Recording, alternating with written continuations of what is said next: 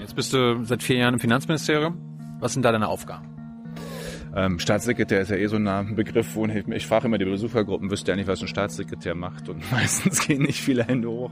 Angenommen, jetzt dein Opa würde sterben, äh, hat vererbt dir 100 Millionen Euro. Er hat keinen Betrieb, gar nichts. Wie viel würd, würd, müsstest du denn jetzt Erbschaftssteuer zahlen? Wir haben das Problem, dass immer mehr 15, 16, 17-Jährige sogar einen Entzug brauchen äh, weil sie sich in Probleme gebracht haben. Ich weiß auch, die allermeisten kriegen das irgendwie hin, äh, aber es wäre halt das falsche Signal. Meine Erfahrung ist übrigens direkt auch von der niederländischen Grenze, der, der sein Zeug zum Kiffen braucht, der hat's doch auch. Also die sollen sich doch nicht alle immer so anstellen. Aber wir wissen, please ask him why he doesn't like English speaking people. I do like English speaking people. Ähm, aber die Frage ist doch wo. So, eine neue Folge Junge Naiv. Wir sitzen in Berlin, wo genau? Im Café am Neuen See, was bei diesem Wetter ein schönes Plätzchen ist. Warum hast du den Platz ausgesucht? Weil ich hier im Sommer ganz gerne mal sitze. Es ist nah äh, an Mitte, also an äh, Bundestag und Finanzministerium, kann man schnell mal hin mhm. und ist halt eine schöne Atmosphäre. Bist du Berliner? Nein, ich bin Westmünsterländer, direkt von der niederländischen Grenze. Liebe Hörer, hier sind Thilo und Tyler. Jung und Naiv gibt es ja nur durch eure Unterstützung. Hier gibt's keine Werbung, höchstens für uns selbst. Aber wie ihr uns unterstützen könnt oder sogar Produzenten werdet, erfahrt ihr in der Podcast-Beschreibung. Zum Beispiel per PayPal oder Überweisung. Und jetzt geht's weiter. Aufgewachsener, zur Schule gegangen? Aufgewachsen äh, da, in so einem kleinen Dorf mit 3700 Einwohnern. Also Berlin ist tausendmal so groß wie mein Heimatdorf, ziemlich ja. exakt. Ähm, ja, bin da zur Schule gegangen, habe mein Abi da gemacht, bin dann nach Münster in die große Provinzhauptstadt, äh, äh, um eine Ausbildung zum Bankkaufmann zu machen und bin dann relativ kurz nach meiner Ausbildung zum ersten Mal in den Deutschen Bundestag gewählt worden mit 22. Kannst du gleich erzählen, aber wolltest du nach dem Abi, wusstest du schon nach dem Abi, wahrscheinlich mit 18, 19, dass du Bundestagsabgeordneter und Politiker werden willst? Also Politik habe ich ja schon gemacht als Hobby. Ne, ich war im Stadtrat, habe Junge Union gemacht, auch so katholische Verbandsarbeit, Sommerlager im Sauerland, äh, solche Sachen. Ähm, und dann hatte ich halt die Chance, äh, das war nicht lang geplant, 2001, 2002, so wenn die Aufstellungen sind, aus meinem Hobby Beruf zu machen. Das hat man sonst vielleicht nur im Fußball oder so. Mhm. Ähm, ja, und dann habe ich die Chance ergreifen können. Was wäre denn die Alternative gewesen, wenn du jetzt... Ähm, ich habe jetzt Bankerausbildung gemacht. Du bist ein Banker geworden. Hätte wahrscheinlich BWL studiert, ne, ganz dröge. Ähm, und säß jetzt in irgendeiner Bank oder irgendeinem Unternehmen. Aber hast du noch studiert? Ich habe noch äh, nebenbei studiert Politik. Ähm, ich wollte erst auch Jura, aber Jura nebenbei studieren klappt nicht wirklich gut. schon Politik war äh, herausfordernd genug, weil Politik machen und Politikwissenschaft ist schon noch ein Unterschied. Ähm, aber mir war es andersrum wichtig, was ich anfange, bringe ich zu Ende und dann habe ich es eben noch nebenbei zu Ende gemacht. Das hast du gerade schon gesagt, du bist mit 22 warst du schon Bundestagsabgeordneter. War, ja. das, war das nicht zu früh? Nö, warum? Keine Ahnung, irgendwie zu jung für irgendwas kann man ja auch sein, nicht nur zu alt. Nö, ich, also klar entwickelst du dich, jeder sich äh, über 15 Jahre. Das sind ja jetzt mittlerweile 15 Jahre. Ähm, aber ich habe jetzt auch nichts sozusagen verpasst. Ich bin mit 22 nach Berlin gekommen und muss mir jetzt nicht vorwerfen, irgendwas hier verpasst zu haben, glaube ich, im Nachhinein. ähm, ähm, und aber, aber hast du keine wilden 20er gehabt oder so? Ja, doch, sage ich doch gerade. Ja? Wir haben nichts in der großen Hauptstadt äh, kriegt man dann schon was mit. Das ging ja heute alles gar nicht mehr. Ähm, und gleichzeitig äh, finde ich gehört es eben auch dazu, dass im Bundestag ein paar 20-Jährige sitzen, weil das ist nun mal die Vertretung des ganzen Volkes und das besteht nicht nur aus 60-Jährigen. Gibt es davon immer noch zu viele? Wovon? Von über 60-Jährigen im Bundestag. Nö, ich finde, es ist ein, sogar über die Jahre eigentlich eher ausgewogenerer Mix geworden, weil es mehr ähm, unter 30-Jährige gibt als noch vor 10, 15 Jahren. Mhm. Ähm, finde ich auch immer wieder überraschend, dass vor allem CDU, CSU die meisten Jüngeren haben. Ne? Denkt man ja gar nicht im ersten Moment. Ähm, was ich manchmal eher unterrepräsentiert finde, ist, es gibt auch wenig 70, 80-Jährige. Also man sollte, ne, ich meine, wir werden ja älter, klar, irgendwann ist auch mal Schluss, wir müssen auch nicht nur 80-Jährige sitzen. Aber wenn wir sagen, es sollen 20-Jährige im Bundestag sitzen, könnte man ja auch mal sagen, warum eigentlich kein 80-Jähriger? Ja, liebe CDU. Kann ja auch mal ein Grüner sein. Ja. Aber Ströbele will ja nicht mehr. Der will nicht mehr, nein. Aber wie gesagt, das eigentliche Ziel muss ja sein, dass man so eine breite, ganz die Bevölkerung repräsentativ geht eh nicht, mhm. aber so ein bisschen alle Altersklassen schadet nicht. So, äh, jetzt hast du schon gesagt, du warst damals schon in der Jungen Union aktiv. Warum, warum hast du dich für die CDU entschieden? Warum damals nicht SPD, Grüne, Linke, FDP? Also die Standardantwort ist ja jetzt, ich habe mir alle Parteiprogramme, damals ging noch gar nicht ausdrucken, äh, besorgt ähm, und gelesen, nee, ist Quatsch. Ich hatte ein Bauchgefühl, irgendwie so. Ne? Das sagte mir, wenn dann eher CDU, äh, Grüne eher nicht. Ähm, und dann habe ich einfach in der Jungen Union angefangen mit Freunden zusammen. Das ist, glaube ich, auch, also mir war es jedenfalls wichtig, dass du da nicht irgendwie alleine unterwegs bist, sondern äh, mit Freunden was gestartet habe. Und dann habe ich gemerkt, das passt eigentlich ganz gut zu mir. Ähm, wir sind auch sozusagen äh, mit offenen Armen empfangen worden. Also die waren froh, dass da Jüngere sind, die sich engagieren wollen bei mir daheim in Aarhus. Ähm, dann passt da eben alles zusammen, äh, wie wir auf, aufgenommen wurden sozusagen, äh, die Gelegenheit gleich mitzuarbeiten, mit Freunden dabei und inhaltlich habe ich so nach und nach mir dann äh, immer mehr erarbeitet. Äh, passt es eigentlich auch ganz gut. Hast du, hast es geschafft, die CDU auch von innen, von innen schon zu verändern? Also durch deine Präsenz in der Partei, du bist ja auch jetzt im Präsidium und so? Klar, wie, ich meine, jeder, der irgendwie sich in der Debatte mit einmischt und, und diskutiert, ob intern ähm, oder im öffentlich, ver, ver, verändert ja was mit. Hoffe ich jedenfalls. Äh, genauso wie es mir geht, wenn jemand mich mit einem guten Argument konfrontiert oder mit einer Diskussion, fängt es bei mir da oben an zu arbeiten. Und ich hoffe, dass auch äh, der, die eine oder andere äh, Bemerkung, Beitrag, äh, inhaltlicher Impuls äh, von mir natürlich auch andere äh, vielleicht sagen lässt, da hat er nicht Unrecht. Äh, ja, glaube schon. Und das wird zum Beispiel bei der ähm, äh, Öffnung der Ehe, das ist ein Thema, das mich auch schon viele Jahre beschäftigt und wo ich eins der Themen, wo ich mit der Partei, Mehrheit der Partei eher anderer Meinung äh, äh bin, äh, dass das gelungen ist, dass der, dass die Debatte überhaupt so ablief in der CDU. Ich meine, wer hätte vor zehn Jahren gedacht, dass es einen CDU-Bundesparteitag gibt, der sich mal über eine Stunde mit dem Thema so ausgewogen äh, äh, beschäftigt. Ich glaube, da konnte ich zusammen mit anderen zu beitragen. Aber trotzdem hat die Mehrheit deiner Fraktion im Bundestag dagegen gestimmt. Das stimmt, aber ich meine, das, ähm, ich weiß gar nicht mehr genau wie viel, es waren gute 70, wenn ich es richtig im Kopf habe. Äh, äh, übrigens manch einer, auch zu meiner Überraschung, äh, mit Ja gestimmt hat, fand ich erstmal ein wichtiges Signal. Und das Zweite ist ja sozusagen der Diskussionsprozess an, äh, an sich. Also ich hatte jetzt danach auch noch ein paar Veranstaltungen mal in Bayern, Baden-Württemberg oder daheim. Äh, und dann merke ich einfach gerade ähm, so in, in, jenseits von Köln-Mitte, äh, würde, also mit dem Volker Beck hört bei mir in Münster dann keiner zu. Äh, können wir mithelfen durch Diskussionen, die wir in der Partei dazu führen, wenn wir eine gute Diskussion daraus machen, äh, bei vielen nochmal so, ein, so einen Denkprozess in Gang zu setzen. Hast du dann die inhaltlichen Argumente gegen die Ehe für alle bei deinen Kollegen verstanden? Konntest du das nachvollziehen? Weil das war ja dann immer so, Ehe ist was Besonderes zwischen Mann und Frau.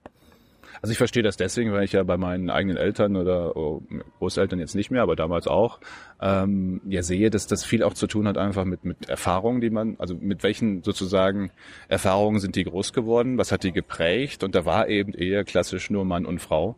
Ähm, und, und dann tut man sich, und dann natürlich kommt das Religiöse äh, bei manchen noch mit rein, was ich auch verstehe, das Sakrament der Ehe ist natürlich auch, auch äh, für Sakrament nur gibt's nur bei der katholischen Kirche der Ehe, ähm, ähm, was Besonderes. Und deswegen sage ich mal, ich, ich verstehe jeden, der sich schwer tut. Ähm, ich sehe es anders, aber ich verstehe den. Und dann versuche ich auch immer, die, die großen Verbalkeulen mal in der Kiste zu lassen. Und so, wenn jemand sagt, Ehe ist für mich nur was zwischen Mann und Frau, dann ist der nicht gleich ein Schwulenhasser. Mhm.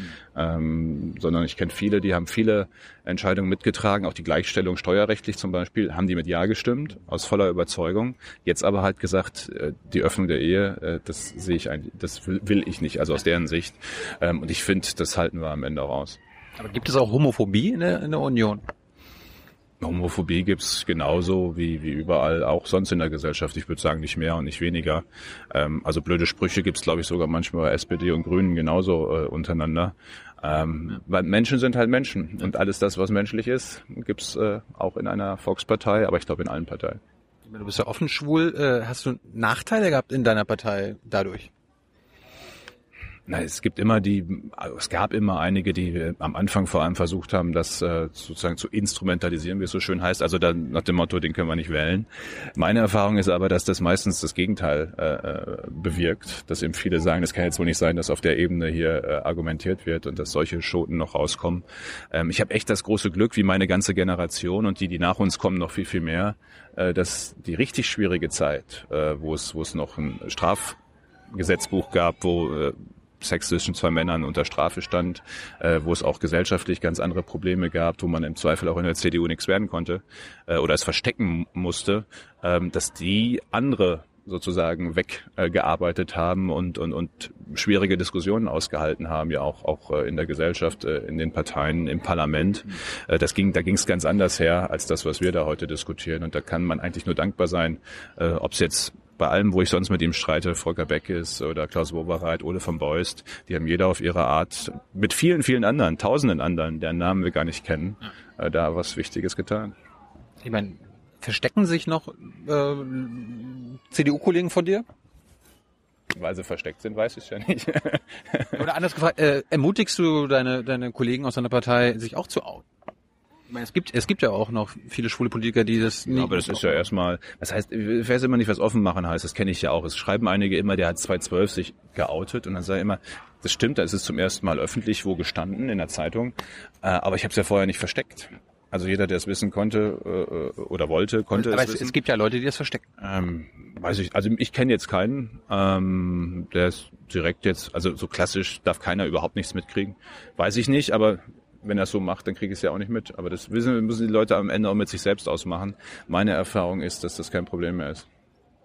Glaube ich auch nicht in der Politik, aber ein, ein, ein, ein Feld, wo es ein Problem zu sein scheint, ist ja der, im Fußballgeschäft. In der Bundesliga. Es gibt ja irgendwie keinen aktiven Fußballer, der sich als, als schwul geoutet hat. Wie kannst du das äh, erklären als Politiker? Naja, es ist offensichtlich noch, äh, noch ein größeres Tabu im Fußball als, oder eines der letzten großen Tabus offensichtlich im, im äh, Fußball. Da spielt natürlich ganz viel mit rein, ne? die Kameradschaft, das gemeinsame äh, Vor- und Nach dem Spiel und allem. Aber auch da gibt es ja eine Entwicklung, wo ich auch froh bin, dass äh, auch äh, im, im DFB und woanders, äh, ähm, also es hat immer so seine Wellen. Zwischendurch jedenfalls ähm, einige sehr aktiv dafür geworben haben, das äh, möglich zu machen. Ist das jetzt zu laut? Geht das noch? Wir können mal kurz zehn Sekunden warten. Ähm, das ist halt, wenns Outdoor ist, ne? Alles okay. Ähm, aber das, das ist eine Entwicklung im Fußball, denke ich, die wird auch früher oder später kommen. Aber wie gesagt, auch da weiß ich nicht, ob und wer was versteckt oder nicht versteckt oder doch versteckt. Kann man da als Politik irgendwie sagen, hey, traut euch, ist doch nicht so schlimm. Naja, was, was äh, halt ist, äh, ich habe ja gerade drei Namen genannt, äh, zum Beispiel im Klausurbereit Ole von Beust. Dadurch, dass, dass zum Beispiel der Klaus Wobereit das hier in Berlin wie selbstverständlich eben einfach gelebt hat, einfach er war, äh, ist es ist einfach ein anderes Bild auch entstanden. Und das ist ja, das geht ja jetzt mal jenseits der großen öffentlichen Dinge in, bis in den ländlichen Raum hinein, wenn auf einmal der Nachbar, das Enkelkind, äh, die Tochter äh, ähm, sich sich outet ähm, und einfach ganz normal lebt, jenseits aller Klischees ähm, und einfach im Alltag dabei ist. Bei mir im Dorf genauso. Das gab's halt früher nicht, dass jemand bei uns im Dorf äh, einfach mit seinem Freund zusammen wohnte, normal an allem teilgenommen hat, äh, am Nachbarschaftsfest oder sonst wie. Und dadurch gab's sozusagen kein Erleben im Alltag. Es gab, war keine normale Alltagserfahrung und das ist es mittlerweile. Und das hilft halt jeden Tag ein bisschen, dass es einfach so normal ist, wie es ist. Ähm, jetzt können, können durch die Ehe für alle jetzt auch ähm, schwule Pärchen oder lesbische Pärchen Kinder adoptieren. Ja, Ist kein Problem mehr. Es ist, ist erstmal ja das Recht, einen Adoptionsantrag zu stellen. Das heißt ja nicht, dass automatisch ein Kind äh, sozusagen kommt, weil wir ja eine lange, Wir stellen mir jetzt mal. erstens mal eine lange Warteliste sowieso da ist und zweitens, und das finde ich auch richtig so, das Jugendamt ja sehr individuell nach Kindeswohl schaut. Also da wird ja, kommt ja richtig jemand öfter vorbei, guckt für lange Gespräche mit den potenziellen Adoptiveltern äh, und da muss halt schon es auch passen, damit das Kind in einer guten Umgebung ankommt. Das finde ich auch okay. So, und dann wird eben individuell nach Kindeswohl entschieden, ob zwei Männer, zwei Frauen, Mann und Frau äh, dann die richtige Lösung ist. ähm, ich komme nur darauf, weil du mal gefordert hast, letztes Jahr zuletzt, dass du ein, für ein Familienwahlrecht bist. Bist du das, bist du dafür immer noch? Woher kommt das? Ich habe 2008, 2009 mal eine sehr äh, emotional kontroverse Rentendebatte erlebt, als ich als einziger fast, äh, ich glaube bei der Regierung jedenfalls als einziger gestimmt habe gegen eine außerplanmäßige äh, Rentenerhöhung, weil ich gesagt habe, äh, äh, das ist eine Abweichung von der Regel, nur weil jetzt Wahlen sind in 2009, äh, um da zusätzlich was zu machen. Ähm, und da habe ich halt schon sehr erlebt, wie, wie viel Druck dann auch entstanden ist ähm, und dass wir in der Gesellschaft äh, oder andersrum, dass Parteien natürlich schauen, wer geht eigentlich wählen. Ne, sind überproportional die Älteren, ist sowieso jeder dritte Wähler über 60 und die gehen auch noch hin. So ist auch ein Problem. Die Jüngeren gehen leider nicht so viel hin. Und dann ist die Gefahr, dass Parteiprogramme sieht man übrigens teilweise auch wieder in diesem Wahlkampf, sich viel zu stark äh, fokussieren äh, auf die Rentenpolitik und auf Fragen, wie man heute da noch mehr ausgeben kann. Äh, und in einem Moment, wo du ein Familienwahlrecht hast, richten sich Programme im Zweifel auch stärker noch nach Familien aus. Ich finde übrigens toll, dass wir gerade Familien Hast um uns gerade. herum haben. Das gehört übrigens auch mit dazu. Familienpolitik ist ja nicht nur, äh, dass Geld gibt, sondern dass eine Gesellschaft es auch aushält, an einem schönen See, dass mal Kinder schreien. Also das ist normal. Äh, das ist im Bus normal, das ist in der S-Bahn normal. Und wenn man sich dann manchmal anschaut, was für einen Blick irgendwie junge Mütter oder Väter kriegen, wenn ihr Kind mal schreit, und Kinder schreien nun mal manchmal, da kann man da auch nicht immer gleich abstellen, äh, dann ist das eben auch eine Frage, welches Klima für Kinder haben wir eigentlich? Erklär uns mal, wie stellst du denn dieses Familienwahlrecht vor? Also wenn du jetzt ein Kind hättest mit deinem Partner, dann hättest du quasi bei der Bundestagswahl, wer, wer von euch würde denn die Stimme? Also da gibt's ganz viele Modelle. Ähm, einige sagen, kriegt jeder eine halbe Stimme sozusagen. Äh, andere sagen, dann wird sie auf einem übertragen. Ähm, da kann man auch über alles reden. Ich weiß, dass dann manche wieder sagen, und wenn die Mutter 17 ist, hat dann die Großmutter drei Stimmen. Gibt's ja auch solche Konstellationen. Äh, aber das kann man alles äh, äh, lösen. Ähm, also müsste man sie einfach mal zusammensetzen. Bis jetzt wird's ja leider nicht mal richtig ernsthaft überhaupt dran gearbeitet, äh, sondern immer erstmal vorgeschoben, warum das alles nicht geht. Ähm, Ist deine Partei dagegen? na, wir haben viele Kollegen, es gab mal einen Gruppenantrag übrigens zu dem Thema, also parteiübergreifend, vor zwei, drei Legislaturperioden. Wäre spannend genug, in der nächsten Legislatur es nochmal wieder zu probieren. Also es gibt viele Kollegen auch bei uns in der Fraktion, CDU, CSU, die da mitgemacht haben. Ich würde sagen, die, das ist genau so eine Debatte kontrovers, wie es in der Gesellschaft ist. Also ich erlebe auch in Veranstaltungen, wenn ich mal danach gefragt werde, es gibt viele, die das super finden, aber es gibt auch viele, die halt sich schwer damit tun. Aber trotzdem kann man es ja mal, es, also es ist nicht nur so ein Thema zum Belächeln, sondern ich finde, das hat echt ein, in einem älter werdenden Deutschland, wo jetzt schon jeder dritte Wähler über 60 ist und in 10, in 20 Jahren werden es noch deutlich mehr sein, müssen wir schon noch schauen, ähm, wie auch die anderen Generationen noch stattfinden. Auch beim Wählen. Jugendliche, die 16 sind, können ja schon auf Kommunalebene wählen. Bist du dafür, dass 16-Jährige auch schon bei der Bundestagswahl äh, wählen können? Nee, das sieht man ja auch fürs Familienwahlrecht. Das ist also die Elternwählen für die Kinder. Ähm, ich halte auch nicht, nicht viel davon im Moment. Ähm, übrigens spannenderweise, die 16-, 17-Jährigen sagen selbst in Umfragen in Mehrheit, sie würden sich selbst das Wahlrecht gar nicht geben. Finde ich, ja, finde ich, finde ich spannend genug, weil die eben sagen, im Zweifel, ähm, äh, sind wir noch gar nicht vorbereitet genug darauf. Jetzt kannst du immer streiten, ist jeder 19-Jährige vorbereitet, wahrscheinlich auch nicht und jeder 30-Jährige auch nicht immer. Aber irgendwo ist halt die Grenze und die eben beim Erwachsenenwerden. Äh, und mich ärgert vielmehr, dass die Wahlbeteiligung so gering ist bei den 18, 19, 20, 25-Jährigen. Also wenn wir die Wahlbeteiligung mal hochgebracht haben, dann können wir gerne auch über das andere Thema reden. Aber jetzt Wahlalter 16 zu machen, nur damit dann auch wieder keiner hingeht, äh, das scheint mir nicht die richtige Lösung zu sein. Kannst du dir erklären, warum viele junge Menschen in Deutschland äh, so wenig wählen gehen? Du hast gesagt, die Rentner, die Alten äh, gehen öfter wählen. Jetzt glaube ich auch äh, am 24. September sind die Hälfte der Wähler über 50. Und das weiß ich jetzt gar nicht, ob da, aber so die Größenordnung was stimmt wahrscheinlich. Ja. Das haben wir ja auch bei Großbritannien gesehen. Ich hoffe, dass das auch für den einen oder anderen nochmal so ein Aha-Erlebnis war. Beim Brexit, bei der Abstimmung sind die Älteren überdurchschnittlich hingegangen, überdurchschnittlich viel und haben eben in Mehrheit äh, für Austritt gestimmt. Und anschließend am nächsten Tag haben Jüngere vor, vom Parlament in London demonstriert nach dem Motto, ihr nehmt uns unsere Zukunft weg. Also einen Tag später demonstrieren hilft halt nicht, wenn man am Tag selbst nicht hingeht. Ähm, in Irland gab es bei der Öffnung der Ehe eine ganz spannende Aktion, Call Your Granny haben die so bei Social Media so als Hashtag gehabt. Heißt also, ruf deine Oma mal an, dein Opa oder deine Eltern und diskutier mal mit denen übers Thema und versuch die zu überzeugen. Mhm. und das fand ich mal eine spannende äh, äh, Aktion. Also so ein bisschen Politik auch wieder an den Familien Mittagstisch oder sonst wie Tisch zu bringen ähm, und dann auch zwischen den Generationen da zu diskutieren. Ähm, und wenn man, ich habe meinen Eindruck jetzt schon, das ist überhaupt politischer geworden in Deutschland über alle Generationen. Die Veranstaltungen sind besser besucht.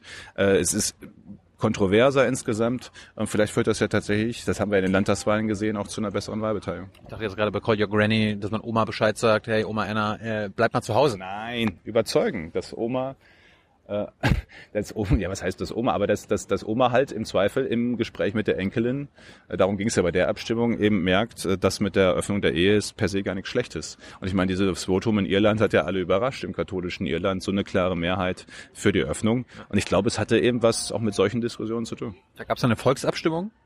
Bist du auch für eine Volksabstimmung, also sollte es Volksabstimmung in Deutschland geben, auf Bundesebene? Nein. Warum nicht?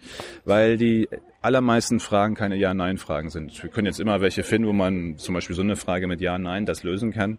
Äh, aber dann ist immer schwerer die Frage, wo ziehst du die Grenze? Was wird in der Volksabstimmung äh, abgestimmt und was nicht? Und ganz viele Dinge ähm, entstehen ja über einen Prozess und entwickeln sich in einem Gesetzgebungsprozess im Bundestag, im Bundesrat, im Zusammenspiel äh, mit Kompromissen, ähm, die dann Mehrheiten möglich machen. Und so ein Prozess ist dann halt nicht möglich. Du kannst so Ja oder Nein sagen an einem bestimmten Tag und dann ist es gekommen oder nicht gekommen, aber es kann nicht mehr verbessert werden, der Vorschlag, er kann nicht mehr weiterentwickelt werden, es können keine Kompromisse, die ja auch befrieden, ne? möglichst viele Gruppen und Leute mitzunehmen, äh, nicht geschlossen werden. Und ich finde, wenn man jetzt mal ähm, auf, auf ja, etwa 70 Jahre Bundesrepublik Deutschland schaut, fahren wir doch eigentlich ganz gut mit unserem System, äh, repräsentativ mit dem Bundestag.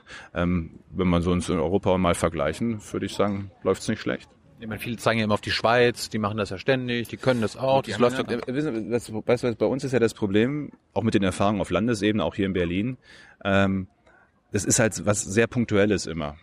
Und die Schweiz hat natürlich über die Jahre und Jahrzehnte und Jahrhunderte ja fast ähm, auch gelernt, damit umzugehen. Das ist was sehr regelmäßiges. Das ist dann auch was anderes als dieses zugespitzte, wie wir es dann haben. Ähm, als ist das auch ein kleineres Land, ähm, wo, glaube ich, insgesamt dann das auch leichter ist, ähm, ähm, ähm, so eine Abstimmung und so eine Diskussion überhaupt zu machen. Ähm, das ist eine andere Tradition. Und ich finde, wir sind mit unserer Tradition gut gefahren. Kommen wir mal noch zu deiner, zu deiner Karriere. Du warst ja, jetzt bist du Staatssekretär im Finanzministerium, vorher warst du aber Gesundheitspolitiker. Mhm. Warst du dann im Gesundheitsministerium oder warst du das im Bundestag? Ähm, ich war ähm, erst im Gesundheitsausschuss als äh, einfaches Mitglied, habe da so ein, zwei Themen als Berichterstatter gehabt, wie das so ist, und Schwerpunkte. Ähm, und dann bin ich Sprecher geworden für die CDU-CSU. Das heißt also, habe für die CDU-CSU-Fraktion koordiniert die Gesundheitspolitik im Parlament, äh, aber immer in enger Abstimmung mit den Gesundheitsministern, also ähm, damals noch der Philipp Rösler als erstes, dann Daniel Bahr, die beiden von der FDP, dann mit Hermann Gröhe äh, äh, jetzt in dieser Legislatur. Ähm, und ich weiß noch, damals, als ich angefangen habe mit Gesundheitspolitik, haben alle gefragt, was will der Bankkaufmann in der Gesundheitspolitik? So nach dem Motto, da gehören doch nur Ärzte hin, was übrigens Quatsch ist. Wenn nur Ärzte Gesundheitspolitik machten, wäre auch nicht gut. Patienten gehören hin. Patienten gehören da auch hin, ja, ja, ist ja richtig. Nicht nur, aber auch. Ähm, oder eben und klassische Versicherte, die nicht im Gesundheitswesen arbeiten. Ähm, und jetzt fragen alle, was macht der Gesundheitspolitiker im Finanzministerium? Aber ich glaube, ähm, wenn man sich, also ich komme auch aus einer Bank, aber ähm, wenn man sich darauf einlässt auf Themen, ähm, und auch darin Zusammenarbeit mit so einem Ministerium macht, wo ja viel Expertise ist. Wir haben ja wahnsinnig gute Leute in den Ministerien. Ähm, dann geht es ja am Ende darum, dass wir vor allem das auch ins Politische übersetzen in den Bundestag und, und die richtigen Schwerpunkte setzen. Äh, und das ist eben auch eine eigene Kunst für sich. Äh, also die, die glauben, Politik kann man mal eben so, äh, den sage ich immer, man fliegt ja auch nicht mit einem Piloten mit, der noch nie geflogen ist. Ein bisschen was gelernt haben sollte man auch da. Jetzt hast du wahrscheinlich immer noch die Gesundheitspolitik äh, der Regierung und im Bundestag im Auge. Äh, wie unterscheidet sich also das aktuelle Gesundheitssystem in Deutschland von dem, was du für ideal hältst? Also alles in allem, finde ich, haben wir ein gutes System. ist ja also private Krankenversicherung, gesetzliche. Ja, das ist, auch da hat sich die Debatte ja eigentlich versachlicht stark, weil mittlerweile der Hauptfokus ist das Problem, dass es innerhalb der privaten Versicherung gibt. Also sehr stark steigende Beiträge ist ein Problem. Ähm, ich glaube auch, dass wir in der mittel- und langen Sicht im Wettbewerb aber die Systeme tendenziell zusammenführen sollten, ähm, aber eben mit den unterschiedlichen äh, Kassen und Versicherungen im Wettbewerb und nicht so eine Einheits-AOK für alle. Das ist ja so die Bürgerversicherungsidee. So wie in Großbritannien. Äh, ähm, genau, so in, in der Richtung. Das Problem in Großbritannien ist zum Beispiel, weil es keinen Wettbewerb gibt, können wir nicht wechseln dann als Versicherte. Dann sage ich immer, warum sollen die überhaupt den Hörer abnehmen, wenn du anrufst? Kannst ja eh nicht weg. Also der Service ist schlecht. Ja. Und deswegen ist der Wettbewerb, den wir da haben, schon äh, gut. Wir haben eine gute Versorgung. Äh, was deutlich besser werden kann, ist das Digitale im Gesundheitswesen. Da wird oft noch kommuniziert wie 1980 äh, per Fax und, und, und Co. Ähm, und da liegt echt noch ganz viel an Effizienzreserven, also wo man auch besser Leute behandeln kann. Also wenn jemand vom Pflegeheim ins Krankenhaus kommt, äh, dann kann es ist bis heute nicht möglich, äh, die Akten rüber zu schicken, einfach, auch nicht mit Zustimmung des Patienten. Ähm, und da können wir echt noch vieles besser machen. Du hast gerade zusammenführen, PV und KV, also gesetzliche Versicherungen, was, was soll das heißen? Ich habe ja gesagt, in der, in der mittleren langen äh, Sicht. Ähm, Über 10, 20 Jahre. Ich würde, ja, ich würd, also es geht ja nicht darum, was abzuwickeln, sondern, sondern zu schauen, wie sozusagen in einem Wettbewerb, die beiden Systeme nähern sich ja sowieso so ein bisschen an. Ne? Im, im, Im gesetzlichen System gibt's Wahltarife zum Beispiel ähm, und, und die Möglichkeit, was Zusatz zu versichern. Im privaten System haben wir mittlerweile einen sogenannten Basistarif, also eine Grundabsicherung, wo die auch jeden nehmen müssen. Das gab's ja vorher äh, vorher auch nicht, ähm, so dass das also immer mehr in einem Wettbewerb miteinander äh, geht. Ähm, und ich glaube, das lässt sich auch noch weiterentwickeln und wird sich auch ganz automatisch noch weiterentwickeln, immer wieder begleitet von Politik. Aber das ist eben was anderes, ob ich das im gesunden Wettbewerb mache oder ob ich nachher sozusagen eine große AOK für alle haben will. Und das will ich definitiv nicht. Ist man als Bundestagsabgeordneter PKV Geht beides. Ähm, viele, viele, ich bin der Privaten, äh, viele bringen ja auch was mit aus ihrer Vorgeschichte, aus dem vorherigen Beruf, ähm, ob, ob gesetzlich versichert, privat versichert, einige aus der Beihilfe, aus Beamtentum. Ähm, das, das kann man dann entsprechend weiter fortsetzen. Jetzt bist du seit vier Jahren im Finanzministerium. Was sind da deine Aufgaben? Ähm, Staatssekretär ist ja eh so ein Begriff, wo ich, ich frage immer die Besuchergruppen, wüsste ja nicht, was ein Staatssekretär macht und meistens gehen nicht viele Hände hoch. also ich sage immer einfach formuliert ist das Vertreter des Ministers. Ähm, äh, und als parlamentarischer Staatssekretär gehe ich vor allem gegenüber äh, dem Parlament, dem Bundestag und der Öffentlichkeit.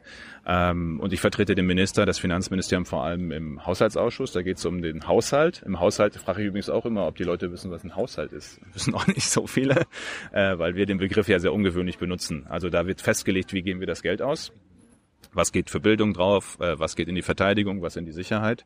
Ähm, machen wir Überschüsse, haben wir ein Defizit. Im Moment jetzt äh, vier, fünf, sechs Jahre Überschüsse ist schon was Besonderes. Also dafür bin ich zuständig, äh, das zu begleiten, äh, für das ganze Thema Euro, Europa, äh, das zu begleiten äh, und die Bundesbeteiligung, also Telekom ähm, und Co. Wenn jetzt im Haushaltsausschuss, äh, für wen sitzt du denn? Du bist ja gleichzeitig Abgeordneter und äh, Regierungsvertreter. Ich, ich habe kein Stimmrecht im Haushaltsausschuss. So. Ähm, da, sind, da sind die Kollegen, die Mitglieder des Ausschusses sind. Mhm. Äh, und ich sitze da äh, für die Regierung. Du hast gerade irgendwie Euro angesprochen. Hast du auch was mit der Griechenland-Rettung zu tun? Ja, also, also ich war gerade frisch im neuen Amt, am 3. Juli 2015, weiß ich noch. Und da war gerade High Noon nochmal wieder bei Griechenland. Äh, und dann geht es eben darum, äh, auch vielen Kollegen Fragen zu beantworten. Da bin ich so richtig schnell ins kalte Wasser reingekommen, hat aber, glaube ich, ganz gut funktioniert. Ähm, die natürlich gefragt haben, warum helfen wir Griechenland nochmal, was steckt dahinter, was sind die Programme, was sind die Details.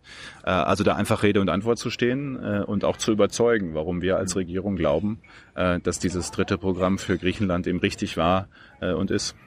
Wir waren jetzt ja auch in, in Griechenland äh, über die Jahre. Wir haben mit vielen Politikern geredet. Ja. Viele sagen immer so, Rettung kann man das nicht wirklich nennen. Nennst du das eine Griechenland-Rettung, was wir in den letzten Jahren gemacht haben? Ne, die Rettung hat ja stattgefunden 2010 vor allem. Also das war eine akute Situation für Griechenland, wo eben kein Geld mehr kam, sozusagen. Keiner wollte denen mehr Geld geben. Ja, aber da wurden die ähm, ja nicht gerettet, sondern die Banken, die denen Geld geliehen haben, nee, damit die... Die wurden auch gerettet, weil die Griechen sonst eben kein Geld mehr... Ähm, also wir, wir, wir, wir bürgen ja sozusagen einfach formuliert für, für Griechenland. Hm.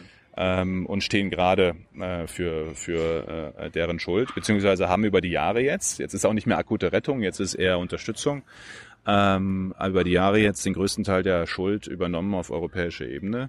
Ähm, das Hauptproblem von Griechenland ist aber eben nicht Schulden, sondern die brauchen Wachstum. Also das, wie, wann investiere ich in einem Land? Wenn ich glaube, dass ich da wieder Gewinn mache, wenn es verlässliche Strukturen gibt, dass wenn ich ein Grundstück kaufe zum Beispiel, ich mich auch darauf verlassen kann, dass es meins ist. Klingt banal, aber ist in Griechenland halt nicht immer der Fall äh, und ein paar andere Sachen. Äh, und solche Reformen in Griechenland zu haben, dass Vertrauen zurückkehrt und wieder Wachstum äh, äh, passiert in der Tourismusbranche, in der Landwirtschaft, in bestimmten äh, Wirtschaftszweigen. Äh, darum geht's. Und wir merken immer dann, wenn man ein paar Jahre nicht alle paar Monate äh, Stress ist, sondern wirklich mal Ruhe, äh, dann kommt auch Wachstum nach Griechenland. Ist ja nicht so, als wenn das nicht schon gelungen wäre. Aber gegen den Schuldenschritt bist du.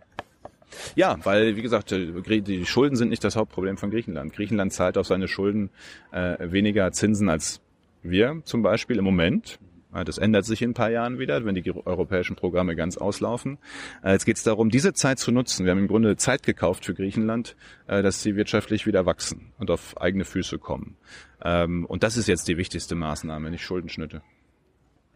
Wie viel, wie viel Geld hat Deutschland bisher an Griechenland äh, geschickt. Ich meine, du hast Bürgschaften genannt. Das Bürgschaft heißt ja nicht, dass ich, also wenn du jetzt Bürgschaft für mich aufnimmst, heißt ja nicht, dass du mir das Geld gibst, sondern einfach nur für den Fall der Fälle.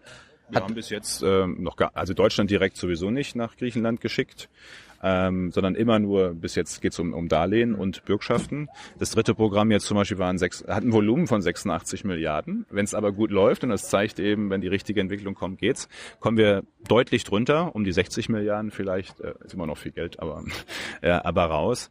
Äh, und das ist eine Summe, die ähm, sind als, als, ist als Kredit an Griechenland gegangen. Und zwar nicht von uns direkt, sondern über den sogenannten, jetzt wird's kompliziert dann, alles ESM, Europäischen Stabilitätsmechanismus. Äh, und für den bürgen wir. Sozusagen. Alle, alle 19, oder ja, alle 19 zusammen am Ende, aber Griechenland ist natürlich eigentlich draußen. Alle 18 äh, anderen äh, Euro-Länder ähm, stehen dafür gerade, dass im Fall der Fälle dann schon gezahlt würde. Ja. Aber wir wollen ja daran arbeiten, dass der Fall der Fälle gar nicht eintritt. Ich meine, diese ganze Griechenland-Lösung, die lief ja auch eigentlich ziemlich gut für uns, für Deutschland, weil irgendwie das Leibniz-Institut, das Institut für Wirtschaftsforschung, selbst die Bundesbank hat irgendwie errechnet, wir haben mit der ganzen Krise eine Menge Geld verdient, beziehungsweise eine Menge äh, Geld eingespart. Nee, die, gespart haben dann jetzt die Zinsen wahrscheinlich, oder was? Die Bundesbank sagt, gesamtstaatlicher Ersparnis für 2016 war 47 Milliarden und seit, seit der Finanzkrise 240 Milliarden haben wir. Also wie die auf 47 kommen, weiß ich nicht, aber was ich, eine Zahl, woran man sieht. Es ist aber nicht nur wegen Griechenland, sondern wo, weswegen wir viel einsparen, ist die Zinspolitik Politik der EZB, der Europäischen Zentralbank, die unter anderem auch wegen der Situation in Griechenland, aber wegen der Gesamtsituation in der Eurozone halt gerade eine Nullzinspolitik fährt. Ähm, und das führt dazu, dass wir uns natürlich auch viel günstiger Geld leihen können. Wir überleben übrigens gerade aktuell wieder Nordkorea, USA. Sobald es unsicherer wird in anderen Teilen der Welt, wollen Leute ihr Geld anlegen in deutschen Schulden sozusagen und uns Geld geleihen gerne. Und dann gehen natürlich die Zinsen noch weiter runter. Wir kriegen zum Teil Geld raus, bekloppt, aber ist, wir kriegen Geld raus, äh, wenn uns jemand, also der gibt uns noch Geld dafür, dass er uns Geld leihen darf. Ähm, und da sparen wir natürlich. Vor 10, 12 Jahren haben wir über 40 Milliarden Euro im Jahr für Zinsen ausgegeben. Äh, jetzt sind es unter 20 Milliarden. So, und wenn du das auf 10 Jahre hochrechnest, hast du natürlich schnell 200 Milliarden zusammen. Schaffen wir es irgendwann oder ist es irgendwann, ist es das Ziel, unsere Staatsschulden loszuwerden? Also wir haben jetzt als Bund ähm, gut eine Billion Euro äh, Schulden, 1000 Milliarden. Äh, dass wir die jemals ganz zurückzahlen, ist nicht realistisch. Ähm, ist aber, aber, aber könnten wir ja machen, oder? Nein, es ist aber auch nicht nötig. Es wird ja viele Jahre dauern. Also mit den äh, Überschüssen, die wir im Moment haben, 4, 5, 6 Milliarden Euro, was übrigens historisch ziemlich was Besonderes ist. Ne? Überschüsse, so viel hat es eigentlich noch nie gegeben. Ähm, aber kann man ja leicht rechnen. Also wir haben ja irgendwie Ewigkeiten beschäftigt, 300 Jahre oder so. Ähm, ja, oder, oder man, man, man, man zieht den Reichsten und der Reichsten in Deutschland. Aber, ich will nur sagen, wir brauchen gar nicht zu, zurückzahlen. Das ist mehr als ein Taschenspielertrick. Wenn die Wirtschaft wächst und der Schuldenstand bleibt gleich, äh, dann sinkt die relative Verschuldung. Ähm, und das war ja zum Beispiel Maastricht-Kriterium, 60 Prozent des Bruttoinlandsproduktes, also dessen, was im Jahr in Deutschland erwirtschaftet wird. Ähm, das kennt auch jeder von seiner privaten Bank, äh, Bankbeziehung. Wenn ich einen Kredit haben will, schaut, das, schaut die Bank ja immer, wie viel Schulden hat er schon und wie viel hat er sozusagen an Einkommen im Jahr. Und das gilt für den Staat natürlich auch. So, und wenn wir uns ein paar Jahre nicht verschulden und Wirtschaftswachstum haben, ähm, steigt unsere Kreditwürdigkeit weiter, ohne dass wir irgendwas zurückgezahlt haben. Ähm, aber es ist schon mühsam genug, sich nicht zu verschulden. Das ist auch, kostet auch schon Kraft. Der Punkt war ja so ein bisschen, wenn wir jetzt so viel Geld gespart haben die letzten Jahre, warum können wir den Griechen jetzt nicht irgendwie mal was gönnen und sagen, okay, lass mir die restlichen Reformen sein, macht mal euer Ding. Ja, aber darum geht's ja, um die Reformen. Die, sind, geht ja, die Reformen sind ja auch kein Selbstzweck, sondern es geht ja darum, dass wir nicht in fünf, in zehn, in zwanzig Jahren wieder die gleiche Situation in Griechenland haben. Äh, und nur mit Schulden oder, oder, oder äh, Geldüberweisungen lösen wir ja das eigentliche Problem nicht. So, und wir haben ja vier andere Länder, Spanien, Portugal, Zypern und Irland, die auch ein Programm gemacht haben, die auch europäische Hilfe gekriegt haben. Und die haben alle Reformen gemacht. Und da sieht man, Spanien zum Beispiel, aber auch die anderen drei, äh, die Wirtschaft wächst wieder. Es gab ein Tal, ja, jetzt geht's hoch, Wirtschaft wächst, Arbeitslosigkeit geht zurück und das eben viel, viel solider, als wenn man irgendwie nur mal eben schnell Schulden äh, erlassen hätte, weil dann wäre das eigentliche Problem nicht gelöst worden. Also gab es ja viel Regeln auf dem Arbeitsmarkt, die Jüngeren sind gar nicht reingekommen in Jobs, war ein Problem in Spanien und das ist jetzt äh, zumindest mal deutlich gelockert äh, äh, worden. Und übrigens die Spanier sagen auch, warum wollt ihr denn den Griechen eigentlich Geld geben ohne Reformen, wo wir uns so anstrengen mussten? Ne? Es sind nicht nur die Deutschen, die sagen, äh, Reformen machen Sinn. Ist also Austeritätspolitik ein, eine Erfolgsgeschichte? Austerität alleine, also Haushaltssparsamkeit wäre keine Erfolgsgeschichte, sondern was dazukommen muss, und das ist der eigentliche Punkt, sind die Reformen. Mhm. Übrigens auch Deutschland musste sich reformieren, ne? Agenda 2010, Arbeitsmarkt, ähm, Steuersenkung, Rente, Gesundheit. Wir haben ja auch viel gemacht in den letzten Jahren. Und wir müssen auch noch mehr tun. Das ganze Thema Digitalisierung. Wir werden in den 30er Jahren nochmal so einen richtigen Alterungsschub haben in Deutschland, wenn viele Menschen in Rente gehen, die Babyboomer. Ähm, also Investitionen. Wir haben selbst noch genug Themen, wo wir auch Reformen Reformveränderungen machen müssen. Äh, deswegen geht es nicht um Sparen als Selbstzweck, sondern vor allem darum, äh, Reformen zu machen. Müssen die anderen Länder in Europa oder die anderen Euro-Länder mehr wie Deutschland werden? Also auch Export-Weltmeister. Nein, es kann nicht jeder Export-Weltmeister werden, das wird nicht funktionieren. Vize-Weltmeister. Liegt in der, auch nicht Vize, nein, ich meine auch nicht jeder, nur nur eine Ex super Exportnation. Jedes Land hat ja, hat ja auch seine eigenen äh, sozusagen Spezialitäten, spezielle Situationen. Spanien, Portugal sehr stark Tourismus, äh, Griechenland ja auch. Ähm, und Griechenland muss jetzt auch keine zweite Niederlande werden. Ähm, ein bisschen wie Portugal wird schon reichen sozusagen. Ähm, es geht ja im, Kern darum, auf, auf, auf eigene Füße wirtschaftlich stehen zu können und, und nicht abhängig. Ich glaube, das wollen die Griechen auf Dauer doch auch nicht, abhängig zu sein von anderen. und dafür braucht es eben die Bereitschaft, auch was zu verändern. Äh, ganz kurz nochmal drei kurze Themen. Als Finanzfachmann, äh, bist du für eine Vermögen Vermögensteuer? Nein. Warum nicht? Weil erstens mal dann was besteuert wird, was schon mal ver versteuert wurde. Also das Vermögen ist ja entstanden aus Einkommen, das schon mal versteuert wurde. Äh, und zweitens, eine Vermögensteuer frisst die Substanz auf. Also wenn du 100.000 Euro hast und wir machen 5% Vermögensteuer, äh, dann ist jetzt nicht einfach nach 20 Jahren, so einfach ist es ja dann nicht, aber, aber dann doch irgendwann mal das meiste Geld weg, ohne dass irgendwas erreicht ist. Ähm, und das meiste Vermögen in Deutschland liegt auch nicht irgendwie in einer Yacht äh, oder in Villen angelegt, sondern in Unternehmen. Also sind die vielen mittelständischen Unternehmen quer durch Deutschland, sind zum Teil auch die ganz großen Familienkonzerne. Äh, äh, selbst bei BMW sind große Familienanteile mit drin. Äh, ja, das sind Milliarden, aber die liegen da äh, und sorgen dafür, dass das Unternehmen äh, damit arbeiten kann, dass Jobs entstehen, dass Steuern gezahlt werden. Das, das, das hoffen wir, aber das wissen wir ja nicht. Natürlich wissen wir das. Ja? Also Jobs entstehen offensichtlich bei BMW äh, und Steuern werden auch gezahlt. Ich hoffe, das bleibt auch so. Ne? Die aktuelle äh, Automobilsituation ist ja ist ja leider nicht so gut. Äh, oder anders, die, die, die spielen mit der guten Situation im Moment. Also ich habe den Eindruck, der eine oder andere von diesen Automanagern glaubt, das wäre Gott gegeben, dass alles gut bleibt. Das tut's nicht. Aber im Moment jedenfalls noch läuft ja die Autoindustrie ganz gut. Wir haben letztes Jahr, glaube ich, 2016 wurden 400 Milliarden Euro vererbt in Deutschland. Und der Staat. Ich habe gar nichts abgekriegt. Ja, der Staat, ihr wollt ja offenbar auch nichts abbekommen. Ich meine, jetzt, ich habe nichts ja, gehört. Aber, ähm, nee, aber der Staat an sich. Doch, klar kriegt der auch was ab, ähm, aber es gibt ja Erbschaftssteuer. Ähm, aber das ist so viel zu niedrig. Warum holen wir uns da nicht zehn Prozent oder so? Die Frage, wo, es gibt ja Ausnahmen bei der Erbschaft nur für Betriebsübergänge. Also wenn Unternehmen vererbt werden und auch nicht für alle, sondern nur in bestimmten Konstellationen. Warum machen wir diese Ausnahme für Betriebsübergänge? Weil jemand, der ein Unternehmen erbt, meinetwegen mit 100, 200, 500 Mitarbeitern oder auch nur 10 Mitarbeitern, ist egal. Jemand, der ein Unternehmen erbt, nicht das Unternehmen verkaufen äh, äh sollen muss, ähm, ähm, müssen soll, so rum müssen soll, äh, um äh, am Ende die Erbschaftssteuer zu zahlen, ja. ne? weil, weil er sonst gar kein Geld hat, um es zu bezahlen. Sondern wir wollen ja die Jobs erhalten und das Unternehmen erhalten. Deswegen gibt es eben für bestimmte Betriebsvererbungen äh, Ausnahmen, äh, dass dann keine Steuern zu zahlen sind, aber dann bleibt das Geld eben auch im Unternehmen. Sind wir irgendwie von Vermögens- auf Erbschaftssteuer gekommen. Die hängen aber miteinander zusammen, weil es in beiden Fällen äh, die Besteuerung von Substanz ist. Wir besteuern ja ansonsten Einkommen. Ne? Ähm, wenn ich Zinsen bekomme, wenn ich Dividende bekomme, wenn ich Lohn bekomme, äh, wenn ich Gott weiß wie, irgendwie, wenn mir Geld zufließt, Einkommen, das wird besteuert. Ja. Aber das, was ich schon habe, besteuern wir ja ansonsten auch nicht. Du hast am Anfang gerade diese Doppelbesteuerung abgelehnt. Ich meine, wenn ich jetzt mein ganz normales Gehalt jedes, jedes Monat bekomme, ich muss darauf Steuern zahlen. Ja. So, dann gehe ich hin und hole mir hier einen Kaffee und be bezahle Mehrwertsteuer. Das ist auch Doppelbesteuerung. Also warum ist das ein Problem? So gesehen, so gesehen ja. Ähm, das zahlt aber der mit Vermögen übrigens auch, der einkaufen geht, die Mehrwertsteuer, weil die Mehrwertsteuer eben keine, äh, äh, keine Einkommensteuer sozusagen ist, Einko äh, Steuer auf, auf das, was man hat, sondern auf äh, den Handel oder den, die Geschäftstätigkeit, die da stattfindet. Ähm, kann man immer lange streiten, ob man mehr besteuern möchte über indirekte Steuern wie Mehrwertsteuern äh, oder direkt über Einkommen. Das ist immer wieder ein neuer politischer Streit. Angenommen, jetzt ein Opa würde sterben, äh, hat vererbt dir 100 Millionen Euro. Er hat keinen Betrieb, gar nichts. Wie viel würd, würd, müsstest du denn jetzt Erbschaftssteuer zahlen?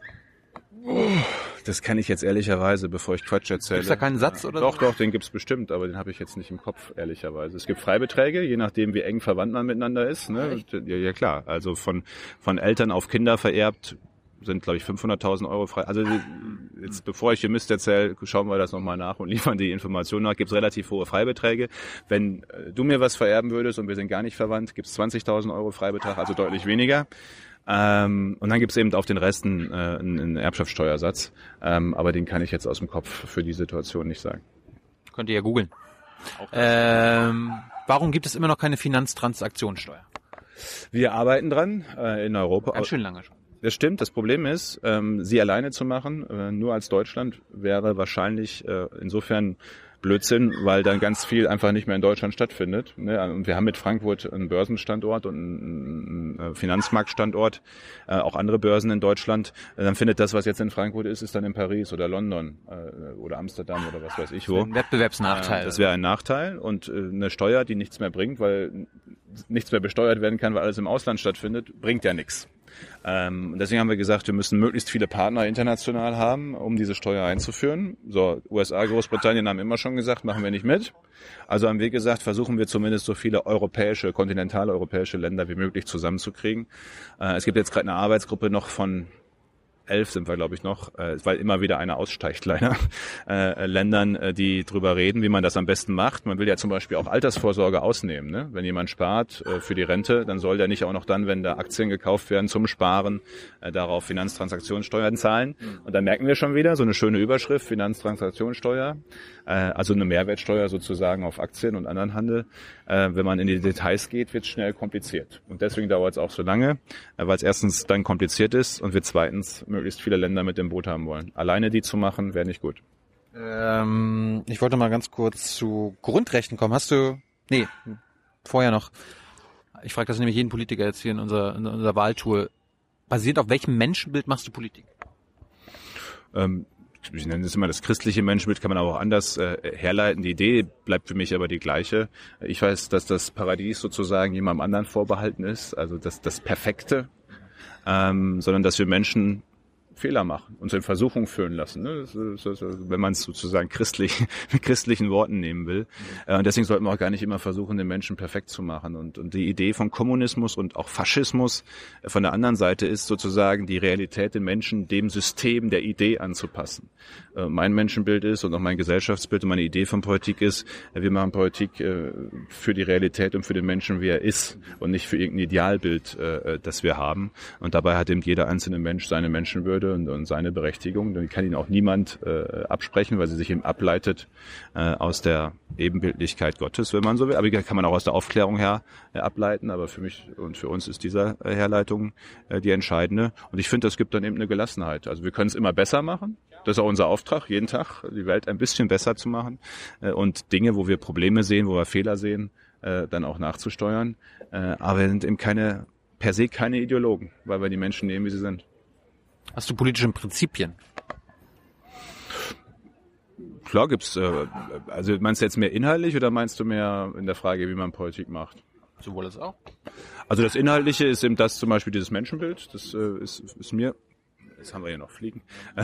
ist mir ist mir wichtig als Prinzip, also Werte und mit Werten sind für, mich alles wichtig, was zu tun hat mit, mit Verbindlichkeit, Verlässlichkeit in zwischenmenschlichen äh, Beziehungen, wie man miteinander umgeht, ähm, eine Bereitschaft auch zur Leistung, ähm, dass nicht alles irgendeinem hingestellt wird, sondern sich schon ein bisschen anstrengen muss im Rahmen seiner Möglichkeiten. Da sind wir wieder bei den Begabungen und Fähigkeiten, die man so mitbekommen hat. Da hat man schon auch die Verpflichtung im Rahmen seiner äh, äh, Begabung auch was beizutragen für sich und für andere und Verantwortung zu übernehmen.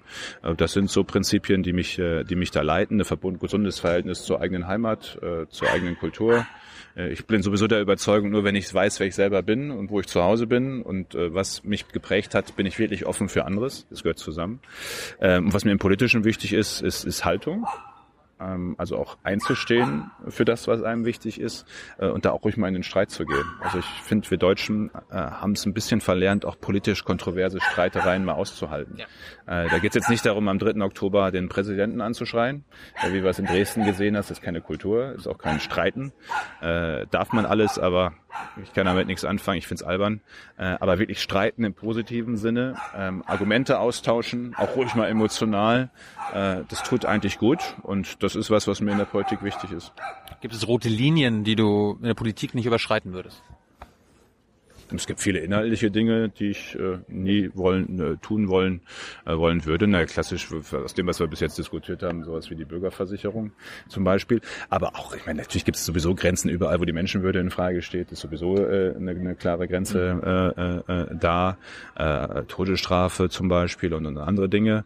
Ähm, und ansonsten im Umgang, im politischen Umgang miteinander ähm, ist, ist, mir schon am Ende wichtig, dass man, dass man immer sich noch die Hand geben kann und in die Augen schauen kann. Also auch wenn ich mit jemandem total inhaltlich auseinanderliege und mich richtig gefetzt habe gerade, finde ich, muss das immer noch so stattfinden, Ähm, und hoffe, das ist bis jetzt auch ganz gut gelungen, dass man auseinandergehen kann im Frieden. Apropos Menschenwürde, ähm, bist du eigentlich dafür, als CDUler, dass äh, Menschen nach Afghanistan abgeschoben werden? Diejenigen, die ähm, ausreisepflichtig sind, weil sie eben nicht äh, Flüchtlinge oder ähm, Asylbewerber nach dem Asylgrundrecht äh, sind, ja. Warum? Ich meine, da, dort, dort herrscht Bürgerkrieg. Ne, da kann man ja immer, jetzt ist, können wir lange immer über die Definition von Krieg äh, streiten, aber äh, spannenderweise etwa ja Boris Palmer, der o Oberbürgermeister von Tübingen, hat ja zu Recht darauf hingewiesen, wenn du nach der Frage gehst, wo kommen ähm, wie viele Menschen auch sozusagen in einem Jahr, ich meine Zivilisten, ne, ähm, ähm, äh, zu schaden, ist jeder Einzelne sowieso einer zu viel, also da brauchen wir jetzt gar nicht lange diskutieren, aber wenn's, wenn du da einfach reinschaust, dann könntest du auch nicht mehr sagen, nach Brasilien oder nach Südafrika gehe ich, weil da eben im Alltag auch viel zu viele Menschen ums Leben kommen und soweit ich das wahrnehme, reisen sogar Deutsche regelmäßig nach Brasilien und äh, Südafrika. Mhm. die Gefahr für jemanden, der in Südafrika lebt, äh, Opfer von Gewalt zu werden und dabei auch ums Leben zu kommen, ist, ist, ist, ist also in Brasilien weiß ich sicher, Südafrika glaube ich auch sogar größer, statistisch. Ich weiß, Statistik ist immer Mist, wenn es um Menschen geht, aber trotzdem will ich damit nur zeigen, es ist, manche machen sich finde ich, zu einfach mit Afghanistan. Äh, zumal, wenn man mal genau schaut, äh, das Ziel von Anschlägen äh, sind allermeistens ja Ausländer, ähm, Ausländer für unsere eigene Botschaft ja, ähm, und, und, und, und da kommen Menschen zu Schaden, aber sie waren nicht das eigentliche Ziel. Ähm, und deswegen muss man nochmal immer genauer hinschauen, was ist Krieg, ne? wie definierst du Krieg, wie ist die jeweilige Situation im Land. Das ist wahnsinnig emotional bei Afghanistan, ich weiß es. Natürlich auch viele, viele Briefe, kenne auch viele persönliche Diskussionen mit. Aber du würdest schon sagen, dass dort Krieg herrscht? Ähm, nö, so pauschal nicht. Nee. nee.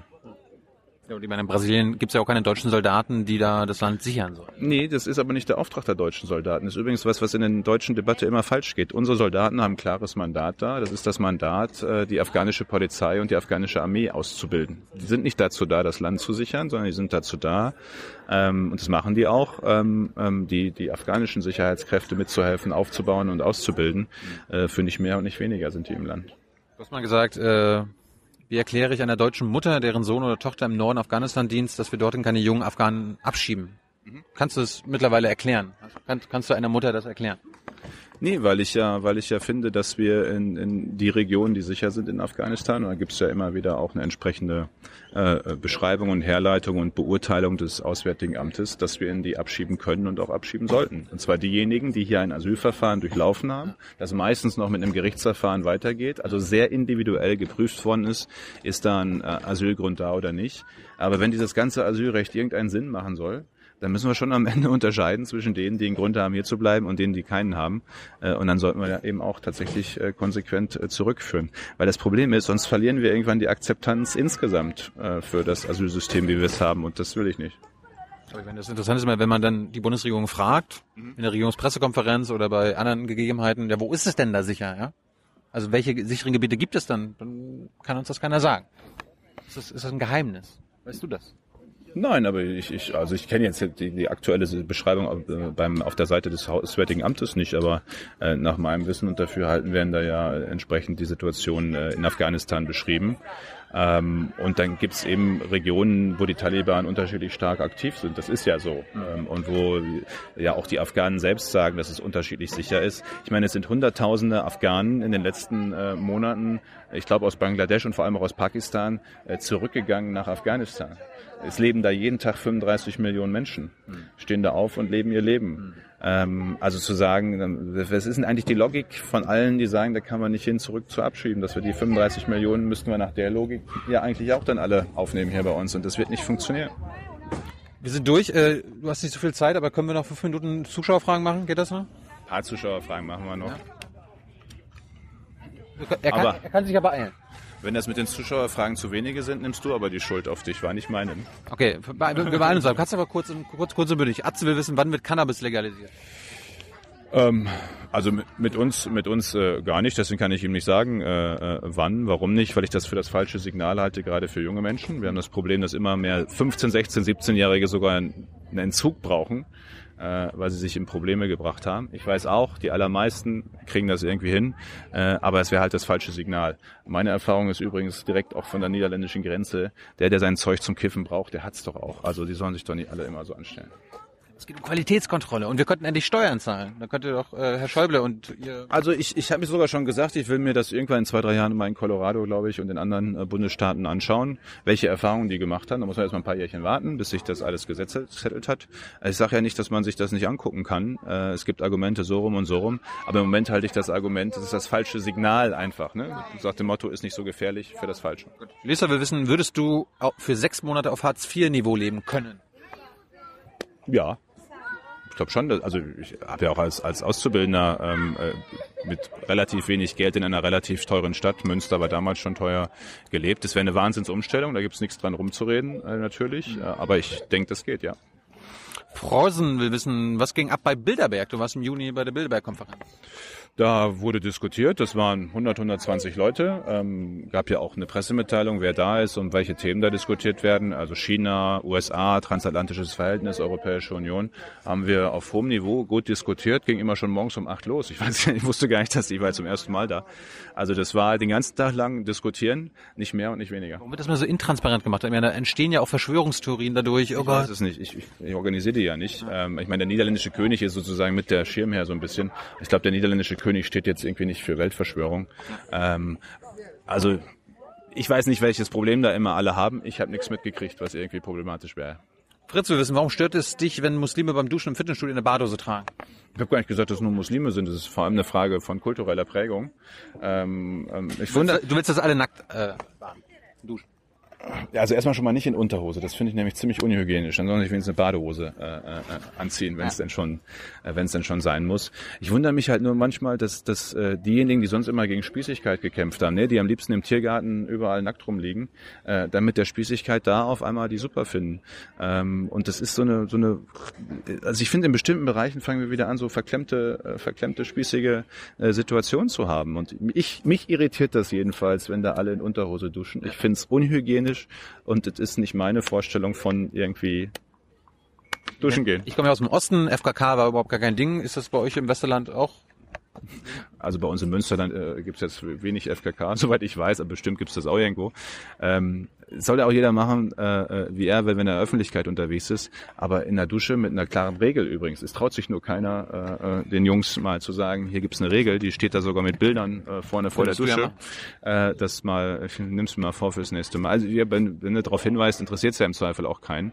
Ähm, das ist übrigens das, was viele zu Recht auch dann aufricht in solchen Situationen. Wir setzen viele Regeln immer konsequent durch. Ne? Wenn du irgendwo falsch parkst, funktioniert das deutsche System super. Äh, aber an bestimmten Stellen setzen wir Regeln einfach nicht mehr durch aus Angst. Das könnte Gott weiß was für Vorwürfe nach sich ziehen. Liebe Hörer, hier sind Thilo und Tyler. Jung und naiv gibt es ja nur durch eure Unterstützung. Hier gibt's keine Werbung, höchstens für uns selbst. Aber wie ihr uns unterstützen könnt oder sogar Produzenten werdet, erfahrt ihr in der Podcast-Beschreibung. Zum Beispiel per PayPal oder Überweisung. Und jetzt geht's weiter. Amo, wir wissen, please ask him why he doesn't like English speaking people. I do like English speaking people. Ähm, aber die Frage ist doch wo. Was ich gesagt habe ist, äh, dass ich, wenn ich in Berlin, was glaube ich noch die deutsche Hauptstadt ist, äh, in einem Restaurant bin äh, und da wird penetrant zur Begrüßung bei der Best Aufnahme der Bestellung überhaupt nur Englisch geredet. Zum Teil übrigens sogar von Deutschen, die sich dann weigern, Deutsch mit mir zu reden, nur weil es so schön hip ist äh, und mir dann ihr Denglisch äh, angedeihen lassen.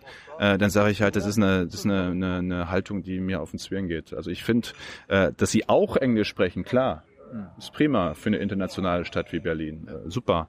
Aber nur Englisch finde ich, ähm, also es ist ja noch immer eine deutsche Stadt und das müssen wir nicht verstecken. Ich hoffe, dass auch ein paar Leute nach Berlin kommen, weil es eine Stadt in Deutschland ist. Das liegt jetzt nicht an deinen mangelnden Englischkenntnissen. Nee, aber darum geht's ja auch gar nicht, äh, ob ich jetzt Russisch, Deutsch, äh, Englisch oder Französisch noch irgendwie äh, als Sprachen kann, äh, sondern es geht darum, dass es normal sein muss, in einem Land, äh, dass man in seiner Landessprache irgendwie sein Essen bestellen kann und sich nicht noch doof anmachen lassen muss, was ich auch schon erlebt habe. Äh, mir fiel da in der Torstraße eine Lokalität ein, äh, wenn ich dann sage, ich möchte aber auf Deutsch bestellen. Echt? Echt? Gibt's, machen die Stress oder was? Ja, dann machen die Stress. Aber da gehe ich auch nicht mehr hin. Kann man dann ja noch machen. Aber die ganze Attitüde, Französisch übrigens, dahinter. Ich weiß, welche, ich weiß welches Ding du meinst. Geht mir auf den Senkel. Ja. Jens, Dankeschön. Gerne. Das war nett. Und gerne mal Danke wieder. euch. Ciao. Ja, nach dem nach Hawaii. Ja, gerne. Cool. Ciao.